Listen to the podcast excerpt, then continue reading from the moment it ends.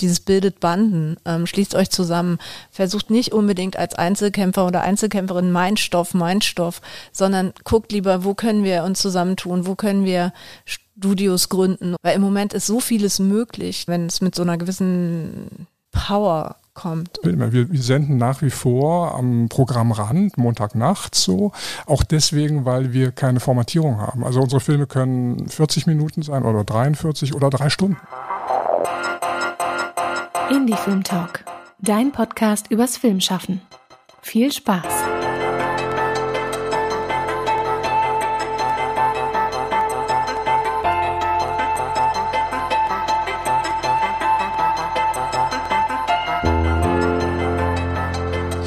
Schön, dass ihr wieder eingeschaltet habt beim Indie Film Talk Podcast. Mein Name ist Eugene und heute gehen wir ins Gespräch mit der Redaktion des kleinen Fernsehspiels, welche seit nun über 60 Jahren ein wichtiger Ort für den Talentfilm im Fernsehen ist oder auch fürs Kino ist, also für beides sogar. Da werden wir gleich nochmal ähm, detaillierter natürlich ins Gespräch gehen. Wir reden nämlich über den Kino- und Autorenfilm. Die Entwicklung der Branche werden wir uns auch anschauen. Und die, ja, die Arbeitsweise der Talentschmiede, würde ich so sagen, werden wir auch nochmal mal genauer anschauen. Und wie sich vielleicht auch das ZDF kleine Fernsehspiel in den letzten 60 Jahren vielleicht auch verändert hat von dem, wie es gestartet ist. Bevor wir ins Gespräch gehen, würde ich natürlich gerne nochmal einen großen Lob und einen Dank an unsere SupporterInnen aussprechen, die uns ja so tatkräftig unterstützen, dass wir diese Folgen produzieren können. Das heißt, ein Dank geht natürlich an alle, die über Steady oder über PayPal immer ein kleines Dankeschön da lassen. Mehr Informationen dazu, für die, die jetzt gerade Lust bekommen haben darauf, ähm, könnt ihr finden entweder auf Steady oder auf unserer Webseite www.indiefilmtalk.de slash unterstützen mit UE geschrieben und natürlich auch unten in den Shownotes. Dann können wir, glaube ich, direkt starten und über das eigentliche Gespräch oder das eigentliche Thema sprechen, denn dafür habe ich mir natürlich zwei tolle Gäste eingeladen, die jetzt gerade gegenüber von mir sitzen und mit mir in dieses kleine Pläuschchen gehen. Äh, zum einen ist es die Merle Kröger. Sie ist ähm, Schriftstellerin, Drehbuchautorin und Dramaturgin ähm, und wohnt in Berlin und ähm, hat auch Ponkfilm gegründet ne? Genau. Ähm, mit, der, mit dem Kollegen zusammen. Das kannst du gleich genauer erzählen, ja. wie du zum Film kommst. Das machen wir, geben wir nämlich meistens gerne ab an die zu, an die, die Gäste. Und als äh, zweiten habe ich hier Burkhard Althoff. Er ist der Redaktionsleiter vom ZDF Kleinen Fernsehspiel äh, seit 2021, wenn ich mich recht entsinne. Genau. Ja, genau. Bist aber schon länger da. Du bist seit 1996 beim ZDF ja, Kleinen Fernsehspiel. Also ganze Weile. Ganze Weile schon da. Ähm, und hast aber glaube ich auch viel, auch schon mit mitgeprägt in der Zeit. Deswegen da kommen wir, gehen wir gleich auch nochmal ins Detail. Ähm, bevor wir dann aber gleich ins äh, richtige Gespräch gehen, würde ich erstmal die Merle fragen, wie bist du denn eigentlich zum Film gekommen? Ähm, ich bin ein Kind der 1990er Jahre, genau wie Burkhard, glaube ich, daher kennen wir uns auch schon. Ich habe 1992 äh, ich hab Filmwissenschaften studiert hier in Berlin und habe dann mit zwei Freundinnen, ähm, Tina Ellerkamp und Jörg Heidmann, äh, später dann noch Philipp Schäffner und Ed van Meegen zusammen ein Kollektiv gegründet, das hieß Dogfilm. Und wir haben vor allem im Fernsehen versucht, künstlerisch, filmkünstlerisch äh, zu arbeiten. Das heißt, wir haben uns das Medium Fernsehen tatsächlich auch gesucht. Kino war wichtig für uns immer, aber nicht so wichtig als Ort, wo wir arbeiten wollten, sondern eher als Ort, wo wir hingegangen sind. Also Forum der Berlinale war wichtig und so weiter. Aber wir wollten tatsächlich so Videokunst im Fernsehen machen. Wir fanden, dieses Medium hat uns total gereizt und wir haben uns auch inhaltlich immer wieder mit dem Fernsehen beschäftigt. Und das hat uns natürlich ziemlich schnell in Kontakt mit dem kleinen Fernsehspiel gebracht. Das ist aber spannend, ähm, mhm. weil viele tendieren ja eher zum Kino. Ähm, mhm. ne? und Deswegen sage ich das auch. uns hat es wirklich gereizt und es haben uns auch viele Leute gefragt, warum in aller Welt wollt ihr eigentlich Fernsehen machen? Und wir fanden das aber, das war so eine, mm, das war so ein Fenster ja zu Leuten, die du gar nicht kennst. Wir mhm. wussten nie, wer ist das Publikum. Dann hast du nur so Einschaltquoten bekommen. Aber das war für uns tatsächlich eine Auseinandersetzung auch mit so einer gesellschaftlichen Realität, glaube ich. Schon auch ein politisches Anliegen bestimmt. Mhm.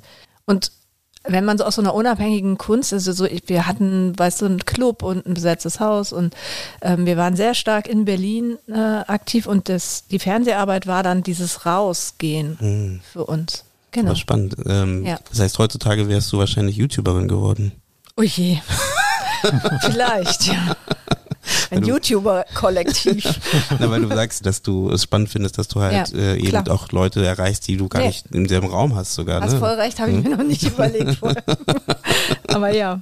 Ne? Burkhard, wie war es bei dir? Ähnliche Gründe?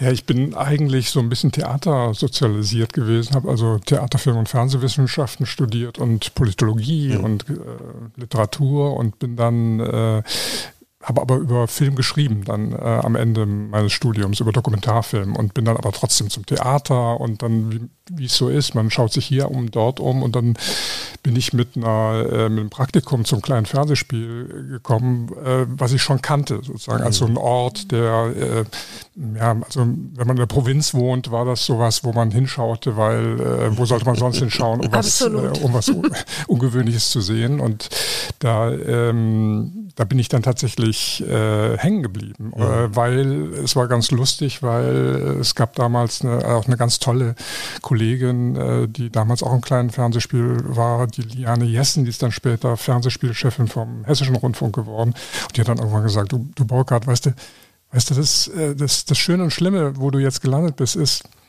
wo soll man danach noch hingehen? und, und, und das, das, hat schon auch damit zu tun, dass an diesem Ort eine große Freiheit herrscht, äh, Entscheidungen zu treffen. Also das, äh, damals war der Eckhard Stein der, der Leiter der Redaktion und der hat äh, auch äh, sagen, dass immer so ein, so ein Begriff war von ihm, so ein, so ein Off-Broadway. Also er hatte so die, äh, die, die die Hoffnung und die Fantasie, dass dort Dinge geschehen, die äh, sag mal, an den Rändern stattfinden mhm. und dann aber äh, in die Mitte eigentlich so rein diffundieren. So, das war so seine, seine, seine Sichtweise dessen, was da geschehen kann und dass man äh, eigentlich so seismografisch schaut, äh, wo sind, äh, finden Erschütterungen statt, wo kann man die aufnehmen und wo können die in ein Programm gebracht werden. Mhm. Spannend. Also ich, ich habe irgendwo ein, äh, einen Satz aufgegriffen, natürlich in Verbindung zum ZDF kleinen Fernsehspiel. Wir machen ein Kino, das es nicht mehr gibt und ein Fernsehen, das es noch nicht gibt. Wo habe ich das gesehen und äh, von wem kommt das? Das äh, zitieren wir im Moment sehr oft. Das ist ein Zitat nach Godard von Eckhard Stein, den Burkhard gerade erwähnt hat. Also Eckhard Stein, wenn er beschreiben wollte, was das kleine Fernsehspiel ist im Fernsehen, dann hat er später immer sehr gerne diesen Spruch von Godard mhm. zitiert. Und ich glaube, es trifft es auch. Mhm. Oder traf es zumindest damals. Ja, ich höre schon. Es traf es damals. Ja, natürlich verändern sich ja auch ähm, diese seismografischen Erkundungen mhm. oder diese Auslotung, wo kann so, ein, so, eine Redaktion hingehen im Laufe der Jahre und Jahrzehnte. Burkhard kann das bestimmt besser erzählen als ich, aber ähm, ich habe mich ja jetzt so ein bisschen mit der Geschichte des kleinen Fernsehspiels beschäftigt und ich glaube damals, gehen wir mal in dieses Jahr 1963, da wurde, da wurden zum Beispiel die Freunde der deutschen Kinemathek gegründet von Ulrich und Erika Gregor, später das Arsenal, das Forum, da wurde das ZDF überhaupt, das mhm. ging ja dann da erst auf Sendung. Und in diesem ZDF gab es eben dieses kleine Bubble, würde man heute sagen, die, ähm, die mit dem Auftrag irgendwie ähm, experimentelles, unabhängiges, neues Filmschaffen zu fördern und zu zeigen. Und zunächst mal auf einem halbstündigen Sendeplatz ähm, im Vorabendprogramm. Und später dann, ähm, und das ist das, glaube ich, worauf wir uns heute beziehen, der sogenannte Kamerafilm, wir würden wahrscheinlich sagen Autorinnenfilm, im Nachtstudio, also auf diesem späten Sendeplatz. Also ich glaube, diesen, diesen Satz von, von Eckhard Stein kann man deswegen, äh, muss man aus der Zeit raus verstehen, weil äh, ich glaube, das Verhältnis Kino und Fernsehen war damals ein ganz anderes. Also wir, genau. ich glaube, wir, glaub, wir müssen uns bewusst machen, dass es die Kinoförderung, so wie wir sie heute kennen, die hat ja erst Anfang, Mitte der 90er Jahre angefangen. Es gab keine Länderförderung. Mhm. Also wenn wer Kino machen wollte, war zum Teil aufs Fernsehen angewiesen. Mhm. Also so ein Film wie äh, Michael Kliers Überall ist besser, wo wir nicht sind. Der ist eine 100% Fernsehproduktion, mhm. 100% Fernsehen finanziert, ohne Filmförderung. Der ist mhm. trotzdem dann nach der Fernsehausstrahlung ins Kino gekommen. Und das war so einer der Filme, der für mich total prägend war. Also da bin ich dann in Nürnberg irgendwie äh, ins Kino gegangen und den habe ich mir dreimal angeguckt. Mhm. Und äh, das hat sich total geändert. Auch unsere Arbeit hat sich geändert, weil äh, mit den Filmförderungen in den Ländern hat sich auch sag mal, die, die Wahrnehmung von, was ist Kino, was ist Fernsehen nochmal geändert. Also diese Unterscheidung ist manchmal schwierig. Ich merke das auch oftmals oder äh, sozusagen so ein, so ein, so ein Fernsehvorbehalt, den ich interessant finde. Also es gibt äh, viele Studierende, die zum Beispiel John Cassavetes ganz toll finden, so, aus guten Gründen so. Aber das ist einer gewesen, der hat immer Fernsehen gemacht mhm. und hatte sozusagen diese Vorbehalte auch in dem Sinne nicht. Also ich finde es interessant, da so differenziert drüber äh, nachzudenken. Man muss immer aus der Zeit raus verstehen ich würde ja jetzt sagen, dass diese Vorbehalte sich auch verändert haben, weil ich meine, es machen immer mehr Leute Serien, es machen immer mehr Leute ja nicht das lineare, aber das nonlineare Fernsehen, wenn man so möchte. und ich habe, ich merke auch, dass auch an den Unis immer mehr auch Lust haben, Fernsehen zu machen. Also nicht, wie gesagt, Fernsehen in Anführungsstrichen ist mehr Streamer, denn am Ende wahrscheinlich, ähm, wo man hinguckt. Aber am Ende ist es ja das Format, was im Fernsehen lief eigentlich. Aber also ich habe an der Uni ja viel unterrichtet in den letzten Jahren und hatte eher den Eindruck, Fernsehen als Begriff existiert gar nicht mehr. Okay. Das ist irgendwas, mhm. das gehört zu den Eltern oder mhm. eher zu den Großeltern. Und also lineares Fernsehen natürlich damit gemeint. Und ähm, bei den Studierenden so ein bisschen eine Neugier zu wecken, auf warum zahlen wir da GEZ äh, oder Rundfunkgebühren heißt nicht mehr GEZ, ne? Das ist der Rundfunkbeitrag. Genau, der Rundfunk. Warum zahlen wir das? Was mhm. ist das überhaupt? Was soll das? Was war der Auftrag? Und das mit so einem Archiv wie einem kleinen Fernsehspiel zu machen, das hat mir persönlich totalen Spaß gemacht, weil ich wirklich das Gefühl hatte, ich komme da in so eine ähm, Mittlerinnenrolle, ja, äh, jemandem was zu erzählen, wo überhaupt kein Wissen, also da ist so eine Wissenskette auch abgerissen. Und ähm, das war total schön, dann zu sagen, hey, Werner Schröter, ähm, Jutta Brückner, ähm, Derek Jarman, das waren alles Leute, die mit dem Fernsehen gearbeitet mhm. haben, ne? Weil es eben die Filmförderung in dem Sinne, wie es sie heute gibt, gar nicht gab. Mhm. Ja. Das war toll. Spannend.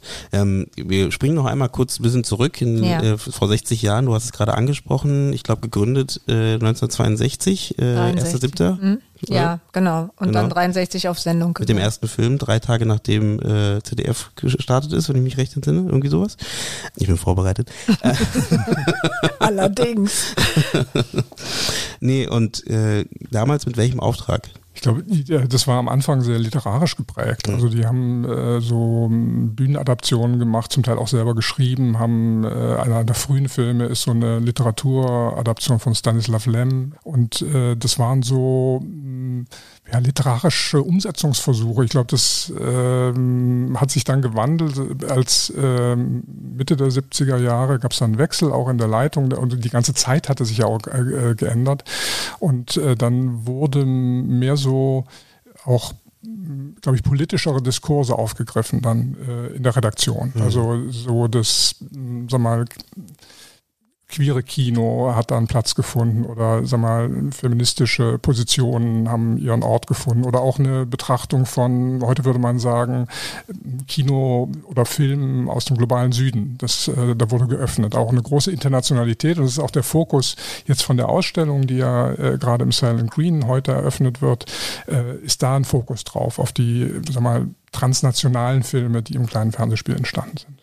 Ja genau. Wir haben uns einfach auch natürlich kuratorisch, ihr habt über 1500 Produktionen gemacht in diesen 60 Jahren. Also wir mussten uns da auch so Wege bahnen und kuratorische Linien legen und haben dann gesagt, okay, es geht hier um politisch und formal innovatives Filmschaffen, aber eben mit diesen Schwerpunkten feministischer Film, Kino des Südens, Kino des Ostens auch. Damals war kalter Krieg.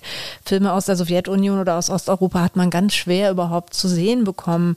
Das feministische und queere Filmschaffen, ähm, Filme von Frauen überhaupt. Das war auch für viele Frauen die erste Anlaufstelle damals. Ähm, Film als subjektives Ausdrucksmittel, also autobiografischer Film und überhaupt experimentelle Filmformen, später dann auch Video. All das äh, wurde aufgegriffen von der Redaktion, wurde versucht zu erspüren. Das ist, glaube ich, das, was Burkhard vorhin mit dem Seismografischen gemeint hat. Bis heute, würde ich sagen. Ja, frage mich aber trotzdem, wie kommt es, dass das so ein, nennen wir es Novum, äh, in der Fernsehlandschaft ist vielleicht, dass, also ich meine, euren Platz, den ihr da habt, ähm, es gibt ja nicht so viele Redaktionen, die äh, so arbeiten. Und bis heute, ich meine, das sind 60 Jahre. Ja, das ist eine lange Zeit. Das ist, äh, glaube ich, glaub ich, älter als alle hier.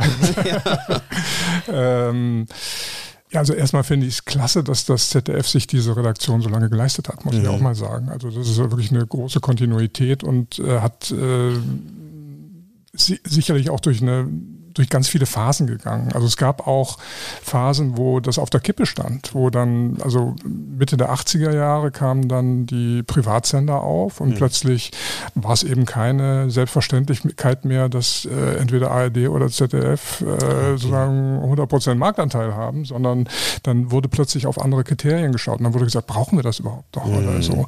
Und es ist auch so gewesen, dass es natürlich der Sendeplatz, also es noch, also es noch das lineare Schauen, so das einzige war eigentlich, der ist auch immer mehr an den Rand gewandert. Also es war, glaube ich, auch äh, in, in so einem System, was ja auch äh, Verunsicherungen erlebt, äh, auch immer umkämpft und, und musste verteidigt werden. Und ich glaube ehrlich gesagt aber, ich will jetzt nichts beschreien, aber das ist sozusagen vieles, was da an Werten hochgehalten wurde, vielleicht auch in der Gegenwart inzwischen angekommen ist. Also ich mhm. glaube, dass, dass, dass viele der Dinge, die, äh, die im kleinen Fernsehspiel immer wichtig waren, es jetzt breiter klar ist, dass das auch wirklich wichtige Dinge sind.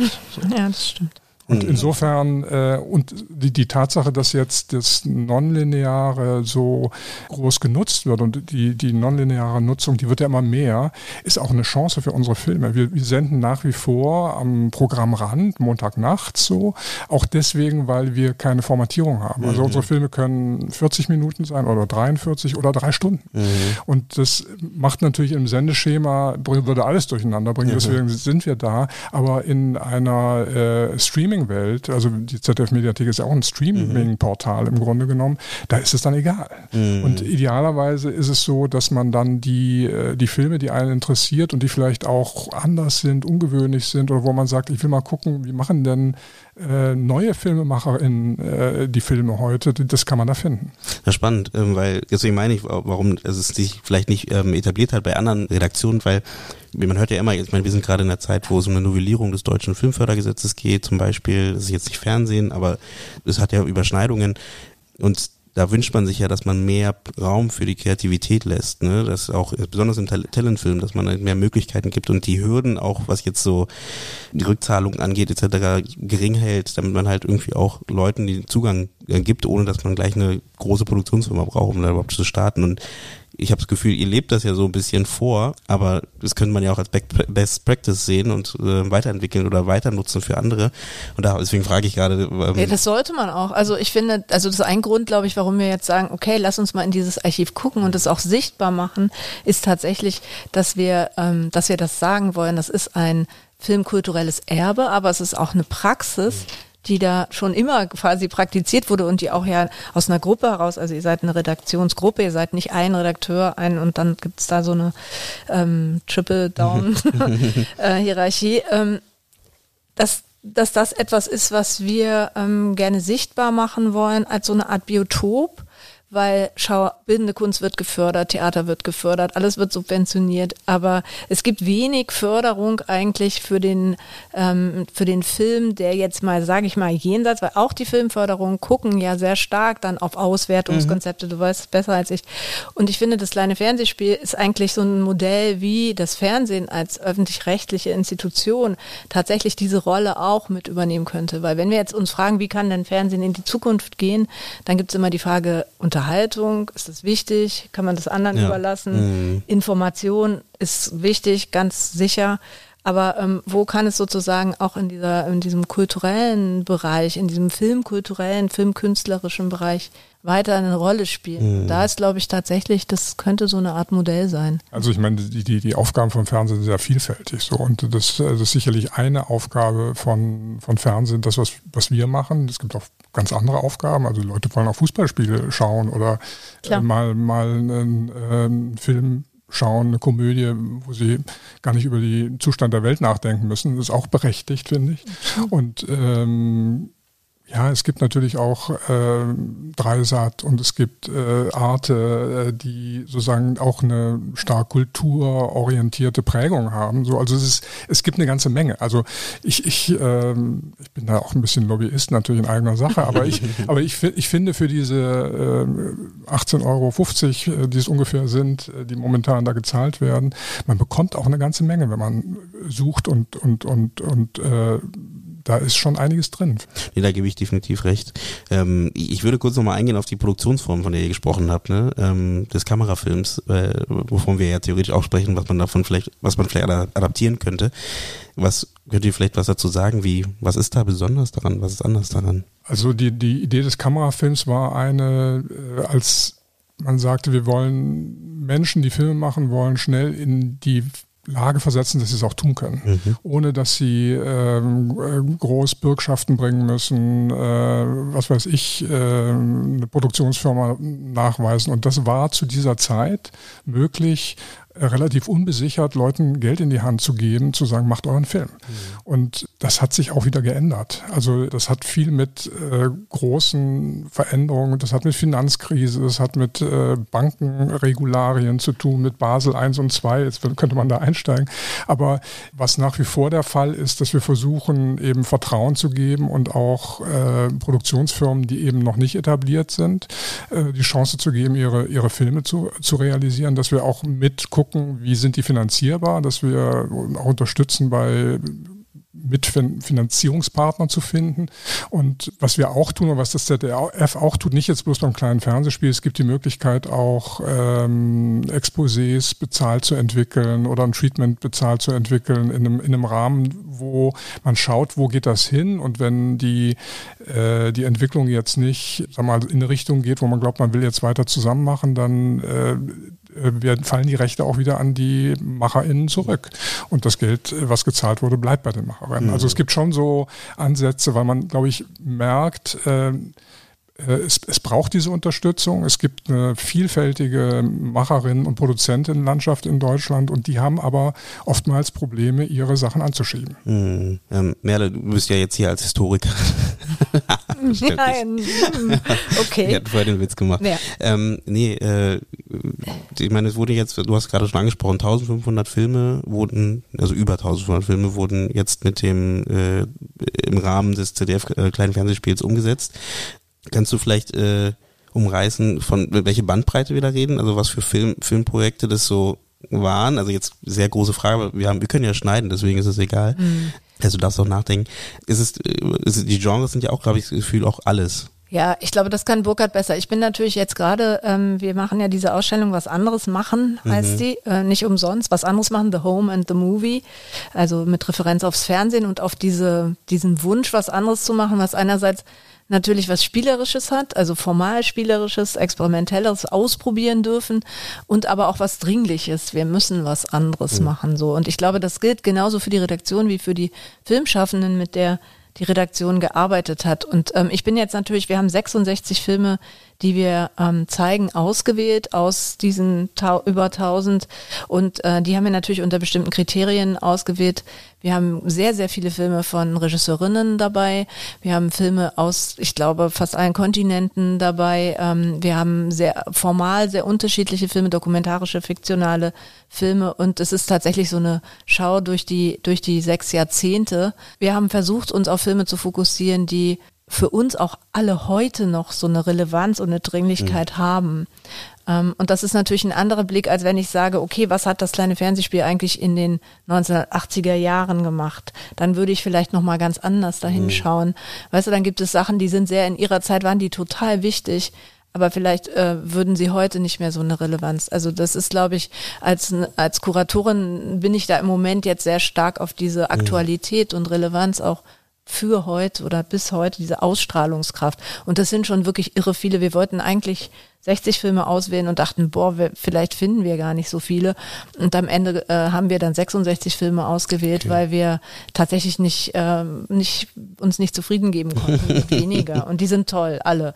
Ähm, aber wenn es darum geht zu sagen, was, was umschließt das alles, ne, dann kann Burkhardt vielleicht mehr sagen, weil das Ganze, zum Beispiel das Genre-Kino, was ihr natürlich auch fördert, oder ähm, Projekte, die ihr gemacht habt, Reihen, die ihr gemacht habt, die haben wir jetzt gar nicht so im Blick gehabt. Ja, Burkhard, du zählst einfach alle auf jetzt. Genau, ich fange jetzt an vorzulesen. auf die Settelliste. äh, ich glaube, ich glaube, es gibt so einen, einen Kern, der die meisten von unseren Projekten verbindet und es ist, glaube ich, das, was du vorhin gesagt hast, so eine Dringlichkeit oder der, der ich glaube, die, die FilmemacherInnen, mit denen wir zusammenarbeiten, die wollen mit ihren Filmen immer was bewirken. Und das äh, umfasst aber jedes Genre und jede Form, glaube ich. Also wenn, ich kann es mal versuchen, also jetzt aktuell, also im Dokumentarischen gibt's äh, sag mal, Filme wie jetzt die Trilogie Einzeltäter von Julian Vogel. Da geht's um die Anschläge in München, äh, Hanau und Halle. Und äh, da sein Fokus war, sag mal, die Stimme der Betroffenen und Anführungszeichen Opfer hier, äh, nicht nur in Anführungszeichen, aber es geht vor allem um die Angehör Angehörigen mhm. hier. Und das sind, es ist eine, ist eine wahnsinnig wichtige und, und äh, tolle Trilogie geworden, auch jetzt mehrfach prämiert. Und äh, das ist zum Beispiel, da, da ist ein Filmemacher, dem ist das wahnsinnig wichtig, dass dieser, diese Perspektive in die Öffentlichkeit kommt. Mhm. Dann gibt's aber auch Filme wie Michael Venus hat einen Film gemacht, äh, Schlaf. Das ist ein, ein Horrorfilm. Der, der, ihm ist aber sozusagen wichtig, diesen Horror, den, den generiert er aus der deutschen Geschichte raus. Also er siedelt den in, in, der Provinz an und sagt, wo kommt denn dieser Horror her? Und er referenziert aber total auf deutsche Filmgeschichte auch so. Und das ist äh, ein, ein, toller Film geworden. Und dann gibt's natürlich auch ähm, Komödien, die, was weiß ich, irgendwann ist auch mal gut. Da, äh, da ist ein Filmemacher wie der Christian Werner sagt, der, was mich interessiert, wie gehen wir eigentlich mit, äh, mit, dem, mit, mit Sterben um? Und, mhm. äh, und der schafft es dann sozusagen ein Paar zu erzählen, dass, dass sich sozusagen umbringen will, weil die sind sehr alt und, und er ist krank und, äh, der, der, und erzählt das Dilemma des Sohnes als eine Komödie. So. Mhm. Also es gibt, äh, glaube ich, alle möglichen Formen, künstlerische Dokumentarfilme, die auch spielerisch sind, wie Anima, die Kleider meines Vaters. Da geht es um die Geschichte einer ähm, Tochter, die am Sterbebett des Vaters von der Mutter äh, eröffnet kriegt, ja, guck mal in diese Kiste rein und sie erfährt, dass der Vater eigentlich sein ganzes Leben lang auch, ähm, sag mal, als Frau äh, gekleidet nach München gegangen ist mhm. und da eigentlich immer so ein, so, so, ein Geheimnis und sie fragte sich schon immer, hatte Fragen an ihre eigene äh, sexuelle Identität so. Also ähm, ich glaube aber, dass all diese Filme in welcher Form auch immer äh, so, so ein, ich sag jetzt mal, so einen Glutkern haben von ich will, ich, ich muss das erzählen. Mhm. Und das macht die, glaube ich, auch besonders und, äh, und, und stark. Und natürlich gibt es auch bei 1500 Filmen welche, die auch nicht gelingen äh, oder vielleicht auch äh, interessant scheitern. Mhm. So. Und ähm, da würde ich auch sagen, um nochmal den Namen Eckhard Stein zu sagen, er sagt, äh, unser Ethos ist, dass wir alles zur Diskussion stellen. Mhm. Also wir, wir, wir zeigen das auch alles, damit es vielleicht auch in, äh, in einem schwierigen Ergebnis auch äh, eine Debatte auslöst oder mhm. so. Rele äh, Relevanz habt ihr auch ein, zwei Mal gesagt und ich, da geht mir durch den Kopf, dass ihr trotzdem, äh, also ihr habt Filme, die eine starke Relevanz auch in der Zukunft noch haben, so wie diese 66 Filme, die, die ihr ausgewählt habt. Aber trotzdem haben ja viele auch in den Redaktionen Angst, also jetzt nicht, wie gesagt, in dem ZDF kleinen Fernsehspiel vielleicht, Angst vor eben äh, genau dieser Freiheit den KünstlerInnen zu geben. Ja. Und dann frage ich mich aber andersrum, es gibt ja auch hier wieder ein Fallbeispiel, dass das ja trotzdem auch funktionieren kann. Systemspringer ist ja auch mit, äh, äh, genau. ne, also als Beispiel. Kann ja mal hier in dieses Index der RegisseurInnen gehen. Das sind schon auch Erfolgsgeschichten, ja. Also Chantal Ackermann, mhm. Atiat Alabnudi, Barbara Albert, Mesak Alouash, Thomas Arslan, Masoud Bakshi, ganz toller mhm. Filmemacher aus dem Iran, kommt nächste Woche nach Berlin hier für eine Veranstaltung. Jorge Bodanski, Sarah Blaskiewicz, Jutta Brückner, Charles Burnett, Mehmet Büyük Atala, jetzt kann ich hier so weitermachen. Atom Egoyen, ich gehe jetzt einfach mal so durch. Safi Fai, ähm, Nora Fingscheid hast du gerade erwähnt, mhm. Heilige Rima, Charles Burnett hatte ich schon, ähm, Bette Gordon, ähm, Valeska Griesebach, Pia Hellenthal, Lynn Hirschman, Tatjana Hueso, Derek Jarman, Jim Jarmusch, Ines Johnson Spain, Manny Cowell. Wie, also dann ist ja trotzdem dann, wenn ihr den anderen Redaktionen entgegnet, äh, oder, oder ins Gespräch geht, wo glaubt ihr denn, wo kommt denn diese Sorge daher, dass man halt nicht so viel Freiheit den KünstlerInnen geben möchte, kann, weiß ich nicht. Oder zumindest, ist jeder zurückgespiegelt, so kriege ich das äh, aus der der filmschaffenden Sicht ähm, gespiegelt. Und deswegen die, die Frage, es gibt ja Beispiele, dass es gut funktioniert. Ähm, wieso probiert man nicht mehr davon zu machen?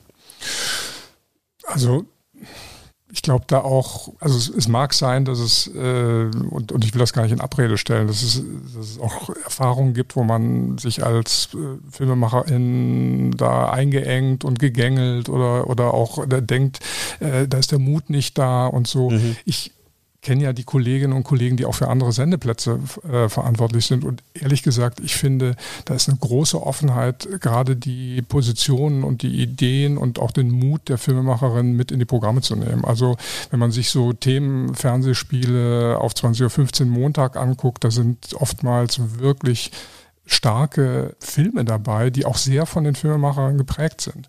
Und gleichzeitig gibt es natürlich auch, äh, sag mal, Programme und Angebote, die, ähm, wenn man sie also annimmt, dann ist da eine gewisse Erwartungshaltung auch bei den Zuschauern da, dass, äh, dass das eine gewisse Form hat, auch eine gewisse Wiederholung.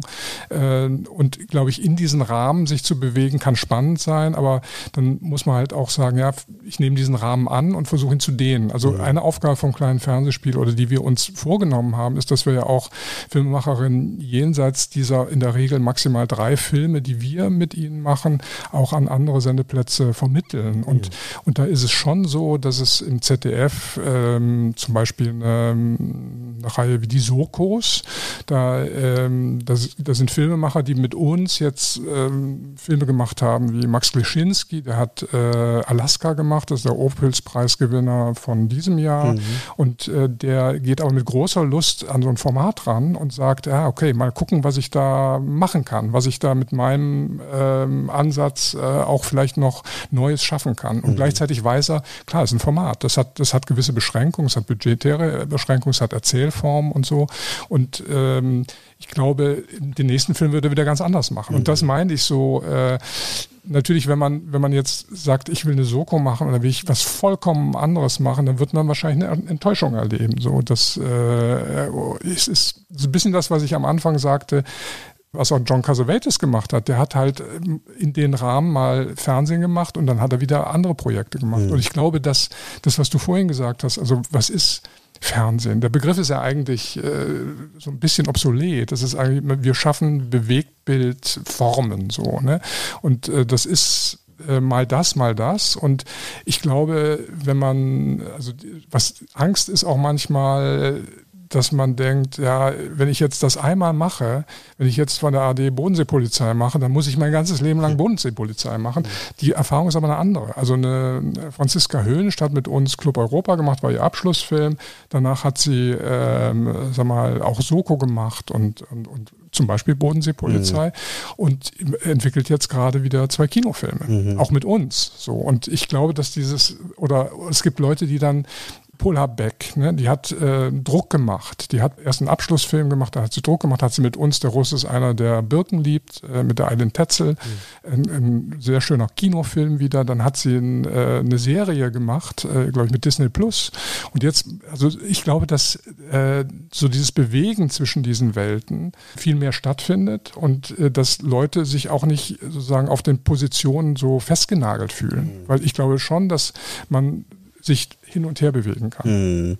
Ja, also ich finde, also als Autorin und auch Produzentin und, und auch Dozentin von eher künstlerisch-dokumentarischen Filmen, finde ich, ähm, ist es nicht so einfach da weiterzugehen. Also da gibt es keine vergleichsweise Soko oder sowas. Ähm, äh, da sind wir schon sehr auf äh, Sendeplätze und Redaktionen angewiesen, die ähm, offen genug sind, auch ähm, mit einem nicht formatierten dokumentarischen Arbeiten umzugehen und ich glaube, gerade jungen Filmemachern und Filmemacherinnen geht es da oft sehr, ja, so dass sie das Gefühl haben, hat das überhaupt einen Sinn? Kann ich denn das, was ich zum Beispiel mhm. im Studium gemacht habe oder was mir ein Anliegen ist, ein großes ähm, und auch filmsprachlichen Anliegen, was ich entwickelt habe in meiner, in meiner Studienzeit, kann ich das überhaupt irgendwo weitermachen? Weil das sowohl bei der Filmförderung als auch im Fernsehen wirklich relativ eng ist. Und da seid ihr, ja, da gibt es bestimmt auch noch zwei, drei andere Plätze, aber sehr, sehr wenige. Dokumentarischen würde ich ja absolut recht geben. Also für den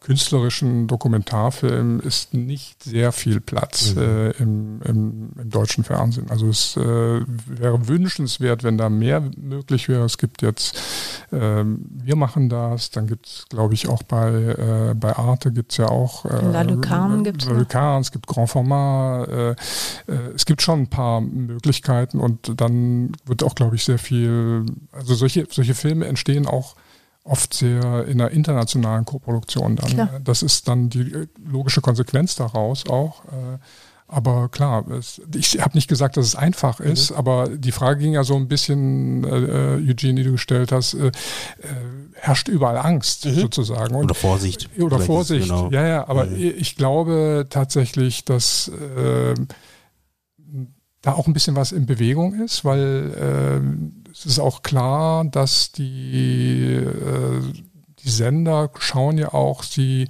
wollen ja auch Publika erreichen, die sie gar nicht mehr haben. So. Mhm. Und ich glaube, da ist schon auch eine Bewegung hin, äh, in, in Programme äh, zu investieren oder auch in Genre zu investieren, die jüngere Macherinnen auch selber gerne sehen wollen und die die spannend finden. Und da jetzt zum Guten oder zum Schlechten, da ist natürlich auch die Konkurrenz mit den, mit den amerikanischen Streamern äh, wird da gesehen und äh, das führt alles dazu, dass, glaube ich, zurzeit relativ viel auf, ausprobiert wird mhm. und, und auch versucht wird, möglich zu machen in, in den Möglichkeiten, die ja auch finanziell dann irgendwo Grenzen haben. Mhm. Ja. Ähm, ja, ja, definitiv. Äh, wie, wie, siehst du das denn? äh, ich überlege gerade, ähm, mhm. weil ich sag ja, also ich habe das Gefühl jetzt gerade sowieso, dass es nochmal ein bisschen zurückgeht, da die Streamer ja gerade auch extrem zurückgehen. Genau. Äh, ne, dass eben jetzt noch weniger produziert wird, noch weniger Sachen zurückgezogen werden, wo äh, produziert äh, oder zumindest äh, die Richtung Produktion äh, war. Mm, deswegen sehe ich da eher sogar, dass man jetzt gerade irgendwie den Step wieder zurück macht. Und das finde ich manchmal so ein bisschen schade, dass der deutsche Film, der ja dann doch durch, also oder Fernsehen jetzt in dem Fall, ähm, da ja durch Rundfunkgebühren ja doch gestützt wird, ähm, dass man da nicht mehr experimentierfreudiger ist. Also ähm, das Gefühl habe ich zumindest, dass man da, das meinte ich mit Vorsicht, ähm, vielleicht, genau, es gibt natürlich immer wieder mal Formate, die natürlich dann, beim Tatort wird immer mal wieder mal experimentiert, das will ich auch, äh, ne, stelle ich auch nicht hinter, hinter Frage, äh, Welcher Satz, aber ja. Aber ähm, so diese allgemeine ähm, Experimentierfreudigkeit und damit geht es auch weiter von, nehmen wir das Thema Diversität etc. pp., wo viele Menschen einfach die Möglichkeit bekommen, ihre Geschichten zu erzählen, ja. um halt Gesellschaft abzubilden. Das sehe ich bis jetzt noch nicht so wirklich. Und es, auch hier wieder, ich pack dazu, es tut sich schon was. Ne? Also ähm, für jeden, der da hinterher ist, ähm, natürlich ist es super, aber es könnte schneller gehen. Das liegt aber natürlich ja. auch an den Institutionen an sich. Ne? Ich meine, die sind ja also wenn du die Sender anschaust, das ist ja auch noch nicht, das bildet ja nicht das ab, was im Moment ähm, unsere, deine äh, Generation von mhm.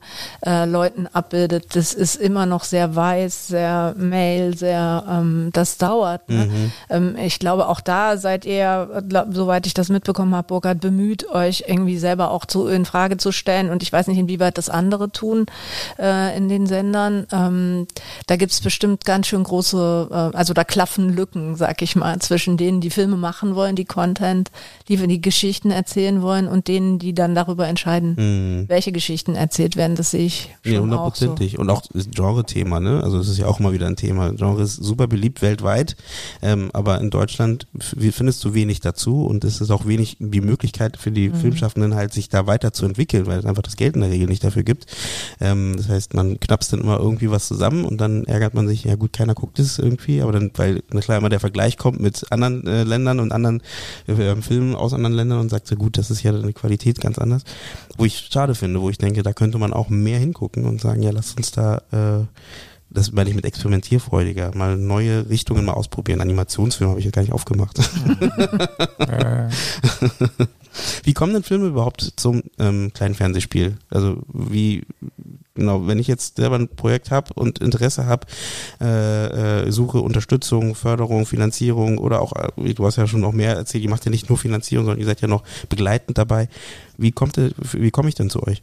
Also wir haben, wir haben eine ganze Menge von Einreichungen, die uns erreichen, so frei. Also die, die werden an uns geschickt, dann an so ein Postfach, was wir haben, oder man kann sich auch an einzelne Redakteure, eine Webseite sieht man auch, wer sind unsere Kolleginnen, wir sind acht Kolleginnen, äh, die Stoffe führen.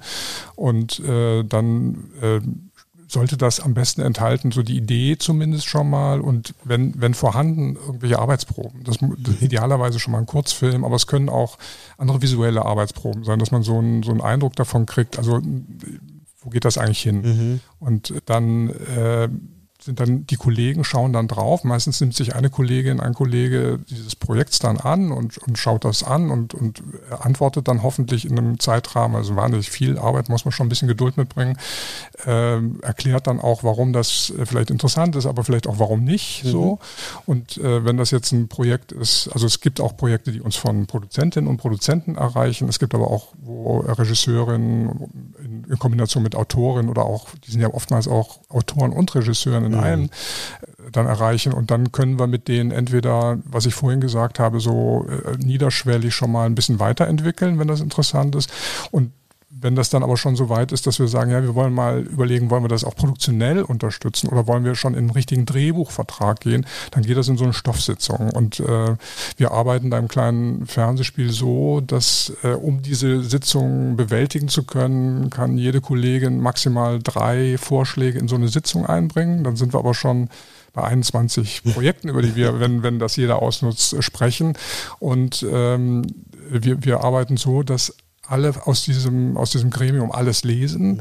auch die, äh, die Arbeitsproben sich anschauen und dann ähm, schreibt jeder auch was dazu. Also so ein, so ein, so ein, so ein, so ein Kurzlektorat. Und dann treffen wir uns und dann werden diese, diese, diese Lektorate vorgelesen. Also das ist jetzt so ein bisschen so eine handwerkliche Sache. Wenn man, in dem Moment, wo man es verschriftlicht, hat man eine ganz viel andere äh, Konkretion in der Gedankenbildung über diesen Stoff. Mhm. Also das hat sich wirklich bewährt und man hat auch nochmal später mal dokumentiert, was haben wir denn eigentlich über diesen mhm. Stoff gedacht. So. Ja. Also, Spannend, ja. Genau, also wir sitzen dann äh, einen ganzen Tag zusammen, dann wird äh, so ein bisschen, ich sag jetzt mal so ein bisschen wie in der Kirche, dann wird so, das, welches Projekt nehmen wir jetzt? Und dann wird vorgelesen, so reihum, liest ihr davor, was, mhm. äh, was sie und er dazu gedacht haben und auch so ein bisschen so eine Wertung, ja, denke, wir sollten es mal, nee, lieber nicht oder so.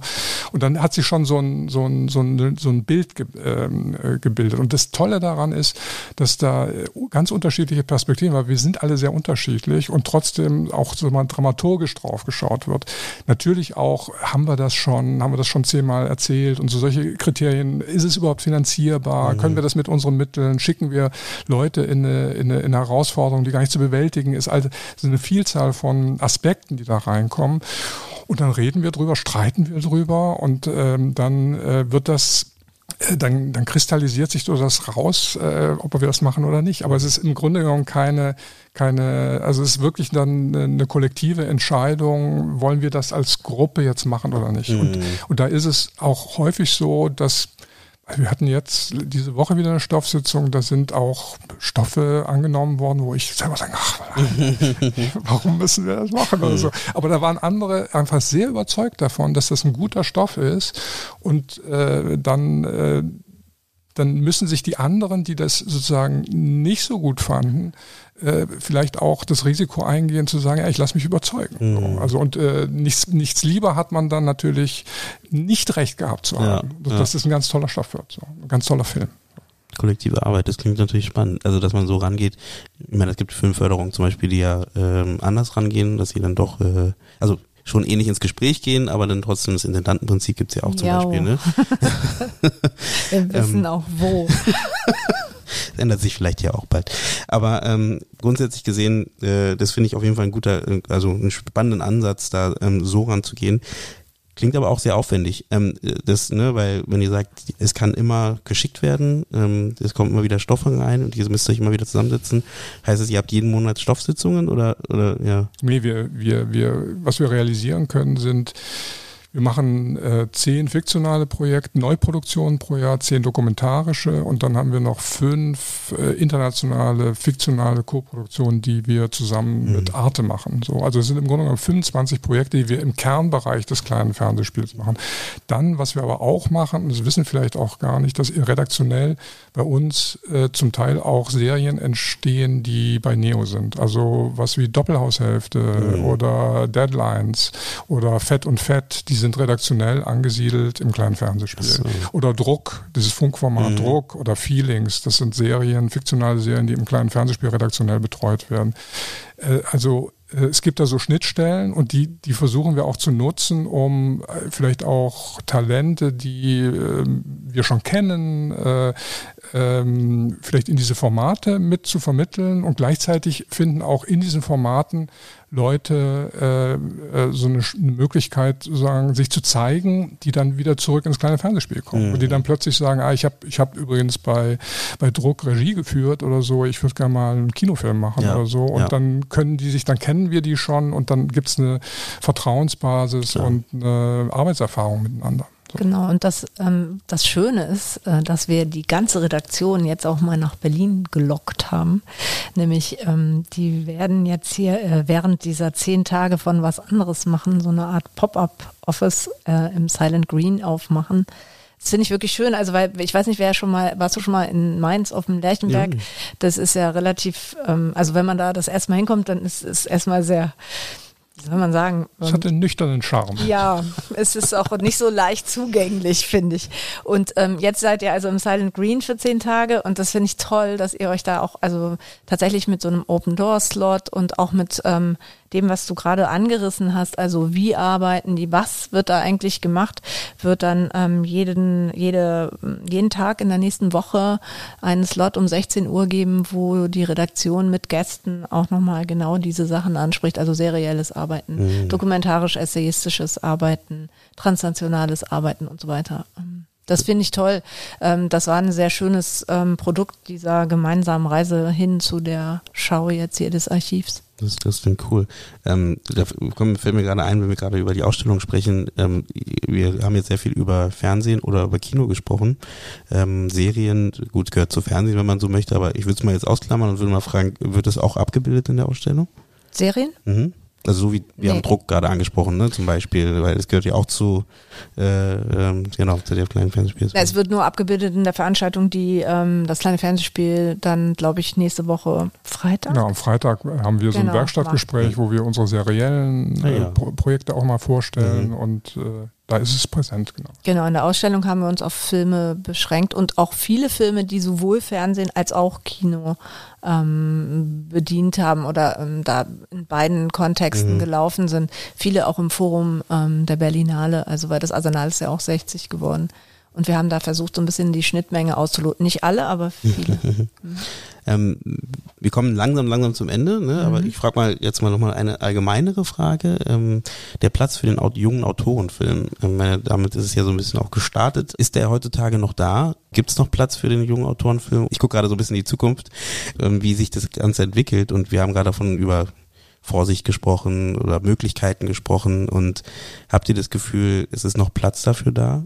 Im Fernsehen und im Kino? Also ich fange jetzt mal an, bevor Burkhard dann vielleicht das Schlusswort sprechen darf. Also ich, wenn ich mit den Leuten, die ich auch ähm, unterrichte, spreche, dann kann ich nur sagen, ich finde es schwer. Ich finde es echt schwer, ähm, als Autorin oder Autor, also mit vielleicht auch experimentelleren Ideen mhm. oder auch, ja, wie auch immer, politisch relevanten Dingen, ähm, äh, Filme zu machen und Wege zu finden, Filme zu machen. Aber ich finde, das Wichtigste darin ist tatsächlich, dass ihr und wir als Filmemachende ähm, ähm, Netzwerke bilden und zusammenschließen, auch Dinge einfordern, auch Plätze einfordern, weil ich glaube, es ist eine Zeit, und da hast du recht, Burkhard, wo vieles ähm, offen ist. Also wenn es um die Zukunft Öffentlich des öffentlich-rechtlichen Fernsehens geht oder was für Plätze gibt es, die wir alle sozusagen finanzieren, dann, dann können und sollten wir ja auch mitsprechen. Und ähm, das finde ich wichtig. Also tatsächlich dieses bildet Banden, ähm, schließt euch zusammen,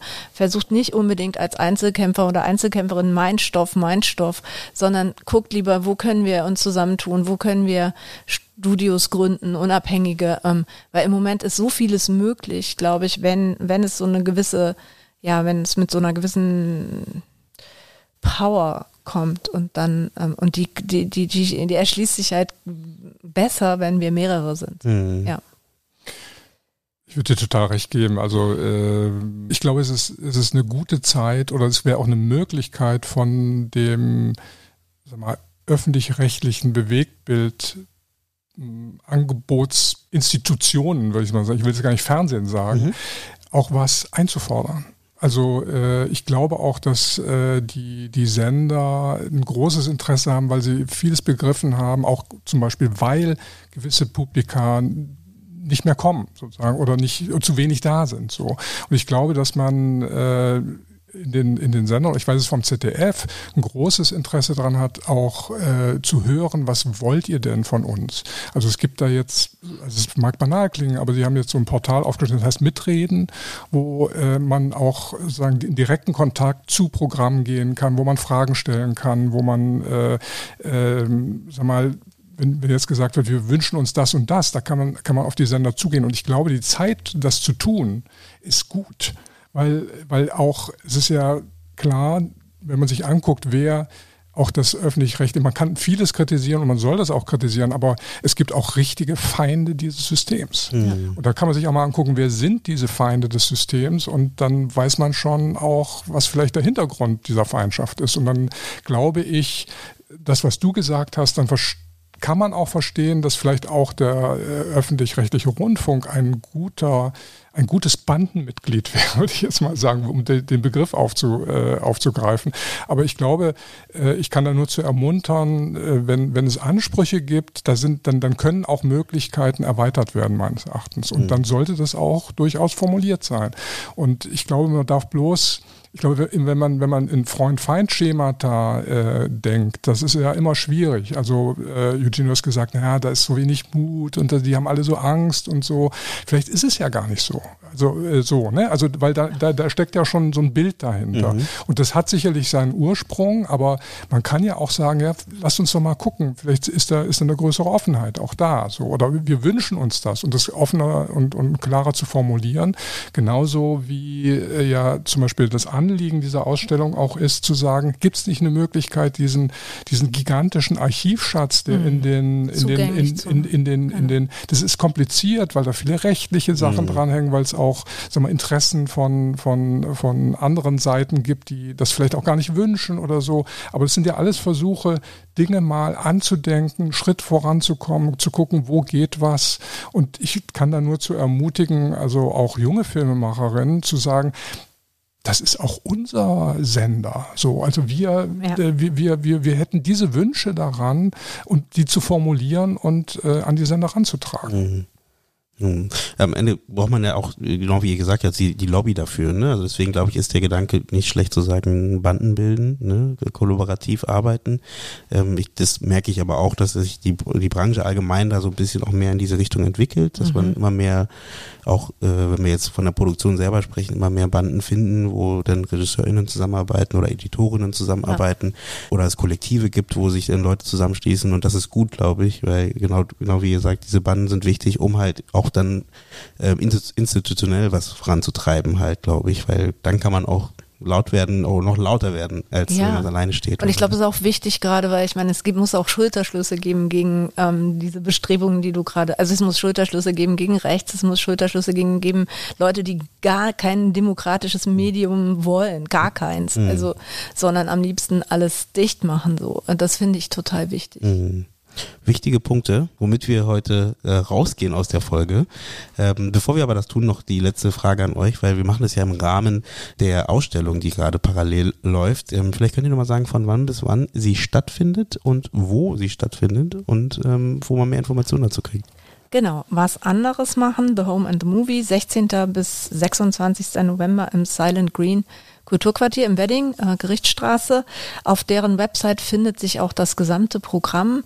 Es gibt eben diese 66 Filme in der Ausstellung, die äh, zu festen Zeiten laufen. Das kann man sich so richtig so ein kleines Programm zusammenstellen. Es soll eben so ein begehbares Archiv sein. Es gibt aber auch, und ähm, dazu möchte ich wirklich ganz herzlich einladen, abends, fast jeden Abend Veranstaltungen.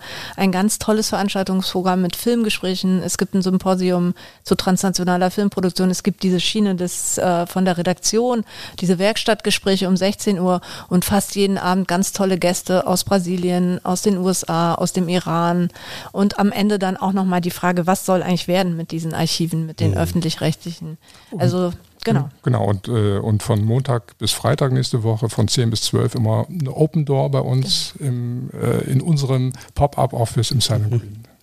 Das klingt natürlich auch spannend für vielleicht alle Filmschaffenden, genau. die, ne, die ist auch so gedacht. Haben, da mal so einen Blick einzuwerfen. Und genau, und auch, äh, ich werde auf jeden Fall in die Shownotes mal den Link zu euch, äh, den findet man ja online, hast du gesagt, äh, wo man eine E-Mail mit, mit äh, den Informationen zum Projekt oder Konzepte äh, hinschicken kann. Äh, Gibt es irgendwo, wo ich weiß, was ihr wirklich braucht oder ist es wirklich nur ein Package zusammenstellen aus Konzept, Drehbuch, äh, Drehbuch vielleicht noch nicht, wenn es eine Drehbuchentwicklung ist.